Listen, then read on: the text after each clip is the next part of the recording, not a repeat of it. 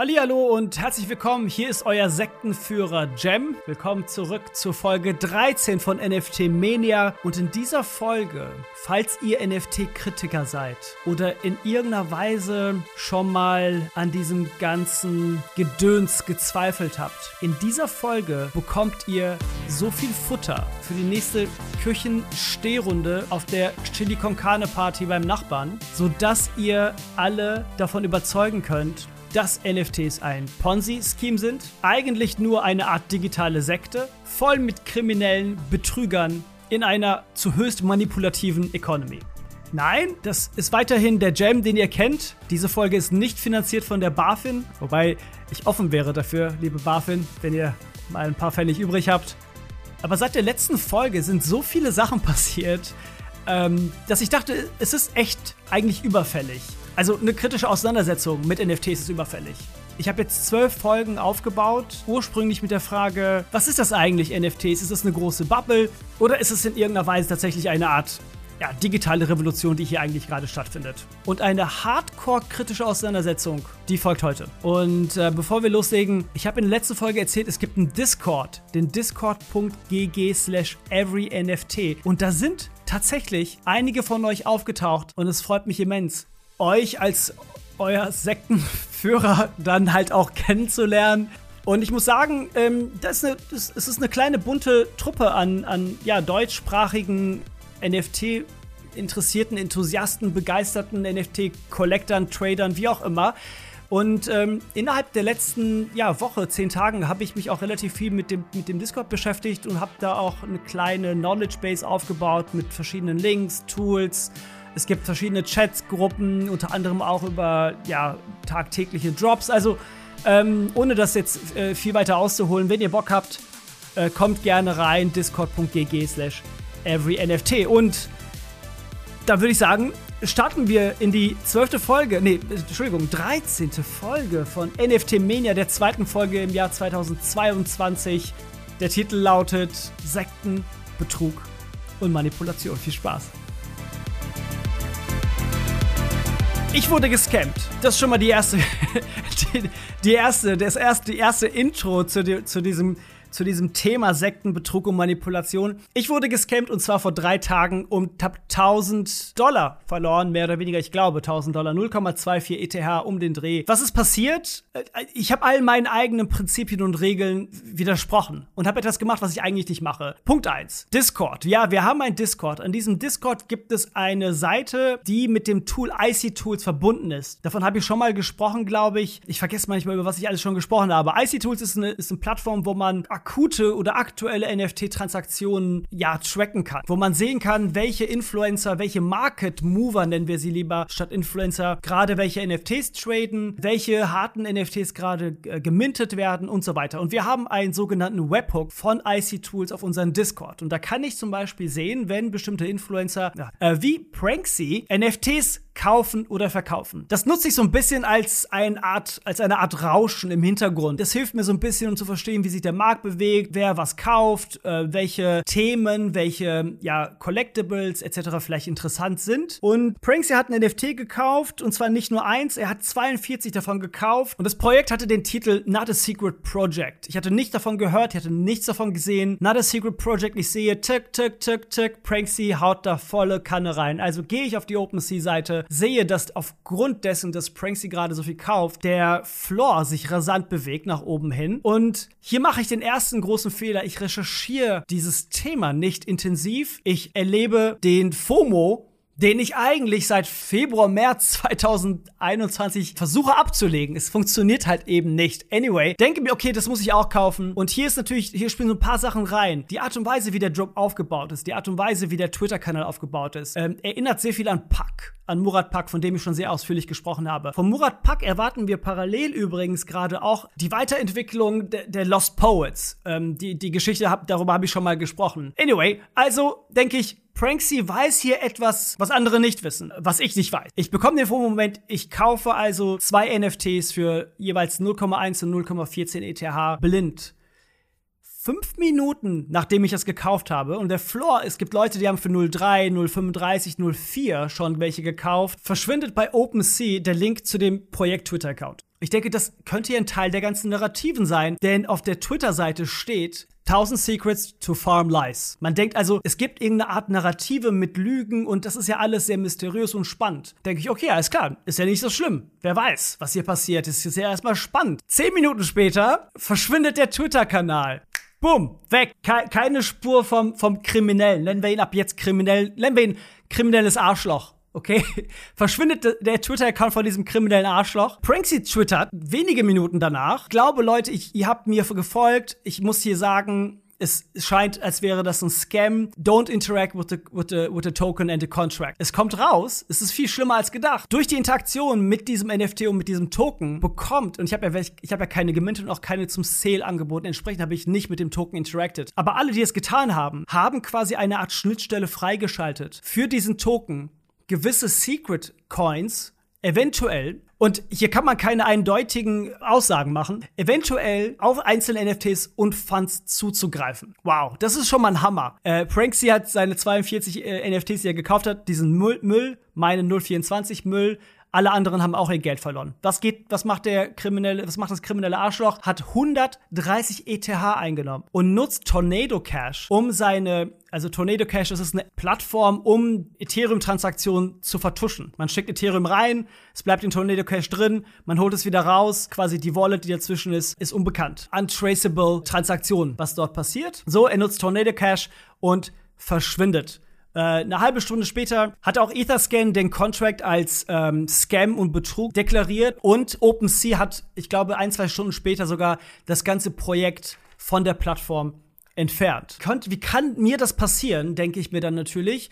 Ich habe mich tatsächlich nicht so sehr um die 1000 oder 0,24 ETH geärgert, auch wenn das natürlich auch nicht wenig Geld ist, aber äh, vielmehr darüber geärgert, dass ich doch so dumm war. Und so geht es ja äh, wohl auch allen Menschen, die betrogen werden. Den meisten Menschen ist es so unangenehm und peinlich, ähm, dass sie betrogen wurden, dass sie halt noch nicht mal damit in die Öffentlichkeit gehen oder darüber schreiben. Es gibt eine ganz tolle Doku, Made You Look, ähm, A True Story About Fake Art. Betrug in der Kunstwelt gibt es schon immer äh, gab es schon immer. Betrug in der Kunstwelt ist halt immer eine tolle Crime Story. Und das, was mir widerfahren ist, ist auch, auch eine Art Kunstbetrug. Also es ist keine reine Tech es ist kein rein technischer Betrug, der hier stattgefunden hat. Denn diese Person hat ein paar Sachen sehr, sehr gut verstanden. Wie man einen Hype generiert, wie man ja eine Person oder einen inhaltlichen Rahmen, in dem Fall Pack und Co. imitieren kann. Er hat verstanden, eine Hauptperson, ein Key Influencer, äh, Pranksy, in dem Fall zu beeinflussen in irgendeiner Weise. Keine Ahnung, wie er auf dieses Projekt gestoßen ist und hat auf diese Weise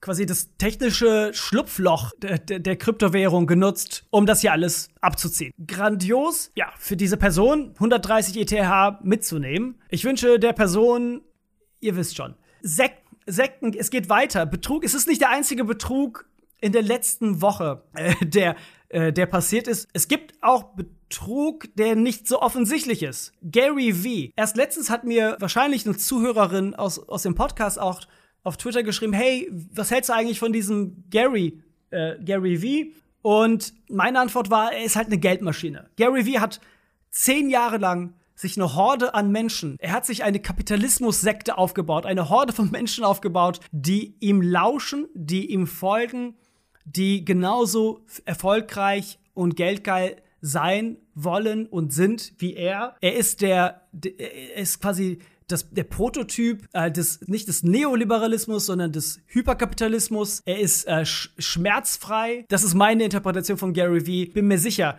dass einige von euch da eine ganz, ganz andere ähm, Wahrnehmung und auch Meinung über ihn haben. Geschenkt. Nun, Gary V. Es gab die Crypto Skulls, nicht die Crypto Punks. Ihr werdet euch denken, was sind denn die Crypto Skulls? Das habe ich mich auch gefragt. Eigentlich ein Trash-Projekt, was 2019 ja gemintet wurde und es herrscht so eine Pseudo-Relevanz-Aufmachung, dass Projekte, die 2017, 18, 19 erschienen sind, so OGs, OGs sind.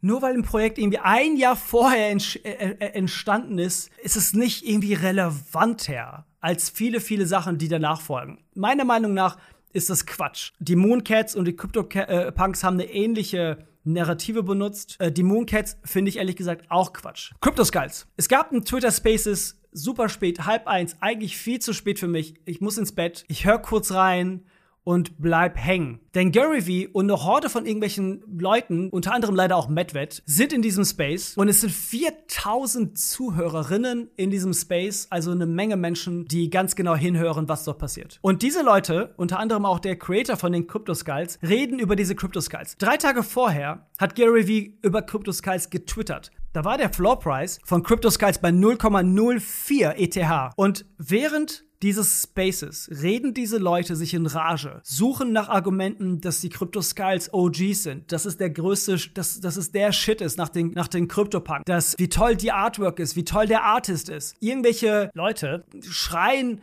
rein, hey, we love the Crypto Skulls. Und während dieses Spaces geht der Floor Price von diesem Crypto Skull von 0,04 auf 4 ETH.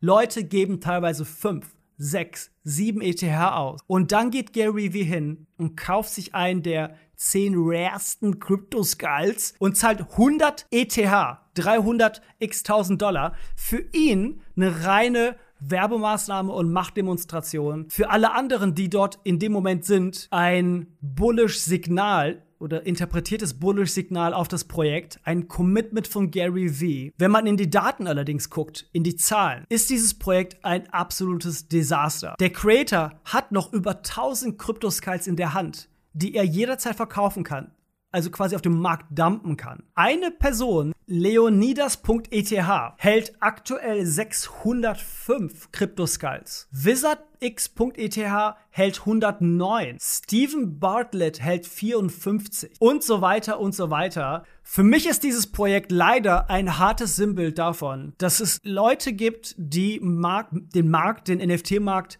einfach hardcore manipulieren können. Die mit, also ähnlich wie Pranksy in einem anderen Beispiel, in dem Fall Gary V, einfach wirklich in der Lage ist, tausende ahnungslose NFT-Noobs dazu zu motivieren, hier eine große Chance zu wittern. Und für mich ist das ein menschliches Fiasko auf eine gewisse Weise, denn ich prophezeie, dass es irgendwann richtig abwärts gehen wird.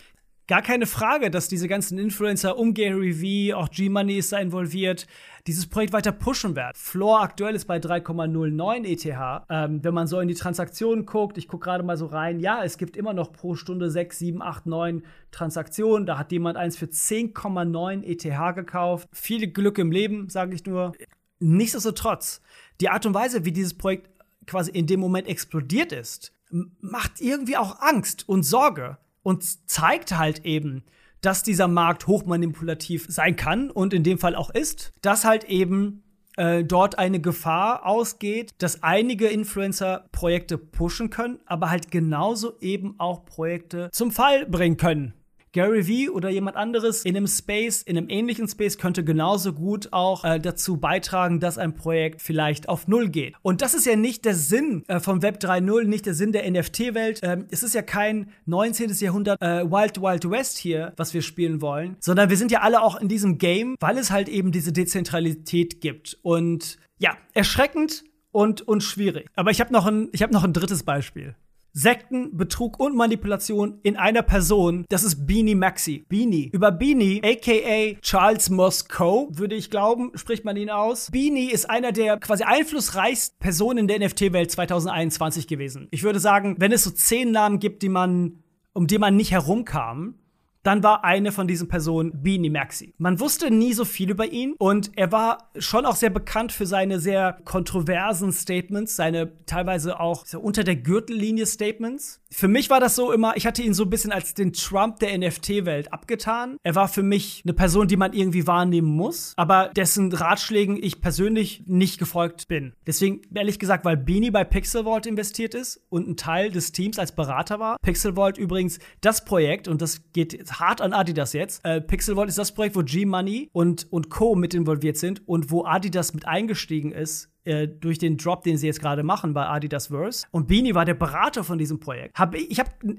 weil Beanie da drin ist, habe ich nichts äh, von, von, von, von Pixelboard gekauft. Ich habe nichts von Adidas gekauft. Für mich war das immer suspekt. Ich habe über Wolf Game gesprochen in einer der letzten Folgen. Auch da scheint Beanie als Advisor tätig zu sein. Eine Plattform, die sich NFT Ethics nennt. Eine Art Whistleblower der NFT-Szene. Soweit sind wir schon gekommen. Wir haben diese ganze, ganze Economy in einem Jahr, ihr wisst schon. Und NFT Ethics hat eine ja, investigative Recherche gemacht, wie man das eigentlich sonst vom Recherchezentrum Süddeutsche, WDR und NDR kennt, ähm, äh, als wären das die Panama Papers, und haben äh, in einem langen äh, 30-Tweet-Thread über Beanie seine korrupte Art und Weise, die Art und Weise, wie er in Gambling in Costa Rica involviert ist, äh, die Art und Weise, wie er Menschen quasi verachtend äh, mit Leuten umgegangen ist. Äh, eine, eine sehr, sehr interessante Recherche, ähm, die es wirklich zu lesen gilt. Einfach nur, weil man vielleicht kleine Crime Stories mag. Nun, diese ganze Stories hat dazu geführt, dass sich viele jetzt von Beanie distanziert haben, unter anderem Pixelwalt geschrieben haben, dass er nicht mehr Teil des Advisor-Teams ist, etc., etc. Und dann ging dieser Hashtag rum, äh, not good. Ganz ehrlich, not good ist nicht gut genug. Ich habe Beanie geblockt und entfolgt und geschrieben Fuck off, Beanie. Das ist so mein Approach. Wir sind, also ich, auch Fritz und, und wir als auch als Unternehmen und ich auch als Person, wir sind nicht in dieser NFT-Welt, um in irgendeiner Weise mit irgendwelchen Kriminellen assoziiert zu werden. Wir sind hier, weil wir ja quasi ein, ein solides Startup sind ernst gemeint interessiert sind an, an diesem, an all den Themen, über die ich spreche und interessiert daran sind, auch einfach Projekte aufzubauen. Ich habe keinen Bock, in irgendeiner Weise so einem Typen zu folgen. Also es ist für mich ganz eindeutig und eine klare Schlussfolgerung, auch hier in der NFT-Welt, in der es ja auch schon viel um Interessen geht, ganz eindeutig. Alpha-Wissen, das ist das das ist das wahre Geld. Wer weiß mehr als der andere? Nichtsdestotrotz, ich kann nicht akzeptieren, in irgendeiner Weise so einem Typen zuzuhören und möchte mich hier ganz klar von, von Beanie und, und desgleichen ja, distanzieren. Sektenbetrug und Manipulation. Also, ich glaube, das, war, das waren auf jeden Fall drei Stories, die euch genug Stoff für die nächste, für die nächste Kaffee- und Kuchenrunde bei den Großeltern geben. Die NFT-Welt ist immer noch super jung. Und wie jede quasi Community und, und jede Kultur und jede Subkultur, die halt, wie gesagt, im, das habe ich glaube ich schon mal erwähnt, einen Anspruch auf, auf Mainstream hat, braucht es eine gewisse Zeit, bis bis sich bestimmte Strukturen und Player etablieren. Nun, die NFT-Welt ist natürlich auch ein Abbild der Gesellschaft, ein Abbild der, der wirtschaftlichen Gesellschaft. Hier treiben sich viele, viele Player rum, die, ja, ich will sagen, skrupellose kapitalistische Gedanken haben, die es gewohnt sind, etwas für 1 Euro zu kaufen und für 10 Euro zu verkaufen. In diesem Markt ist es nicht einfach und vermutlich auch falsch, sehr naiv, mit einem sehr naiven Blick an das Ganze heranzutreten. Hier geht es nicht nur um Kunst. Das ist eindeutig heute gegeben. Hier geht es auch ganz, ganz klar um kapitalistische Strukturen und kapitalistische Machtkämpfe. Der, der Machtkampf nach Einfluss, nach Einflussnahme ähm, auf Kontrolle der Märkte.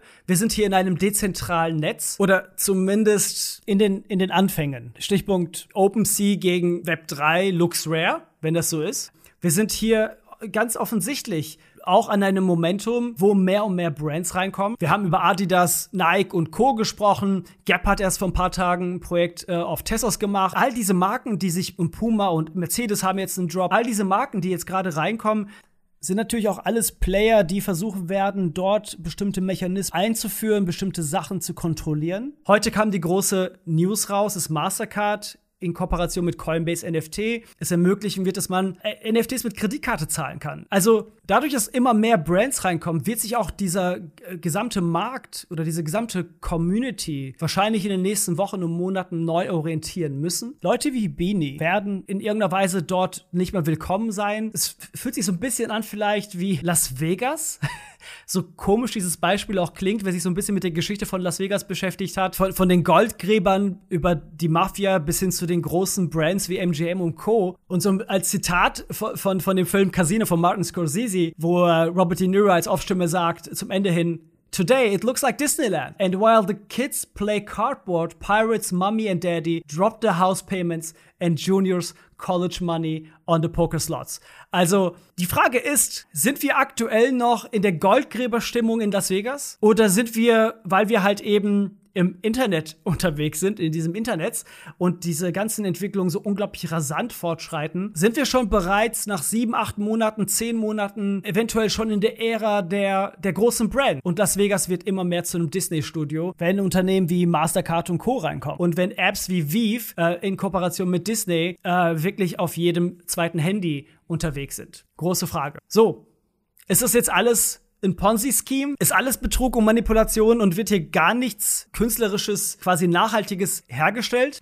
Naja, ihr seid ja schon 13 Folgen dabei, also könnt ihr die Frage beantworten. Und was ich vielleicht so mitgeben kann für die nächste Folge. Es gibt eine Menge Free Money da draußen. INS-Token, SOS-Token, Lux Rare-Token, What the Fuck-Token. Alles hat man umsonst bekommen als Airdrop. Und wenn man alleine ein bisschen unterwegs war in der NFT-Welt letztes Jahr, hat man durch die Airdrops schon eine Menge Ponzi-Scheme-Geld in den Rachen geworfen bekommen. So, das war äh, eine relativ lange Folge von eurem Sektenführer. Und so möchte ich nur in dieser einen Folge genannt werden. Von eurem Sektenführer Jem. Ihr findet mich auf twitter.com slash ccEEMM unterstrich xyz. Kommt gerne in den Discord, wenn ihr, wenn ihr quatschen möchtet.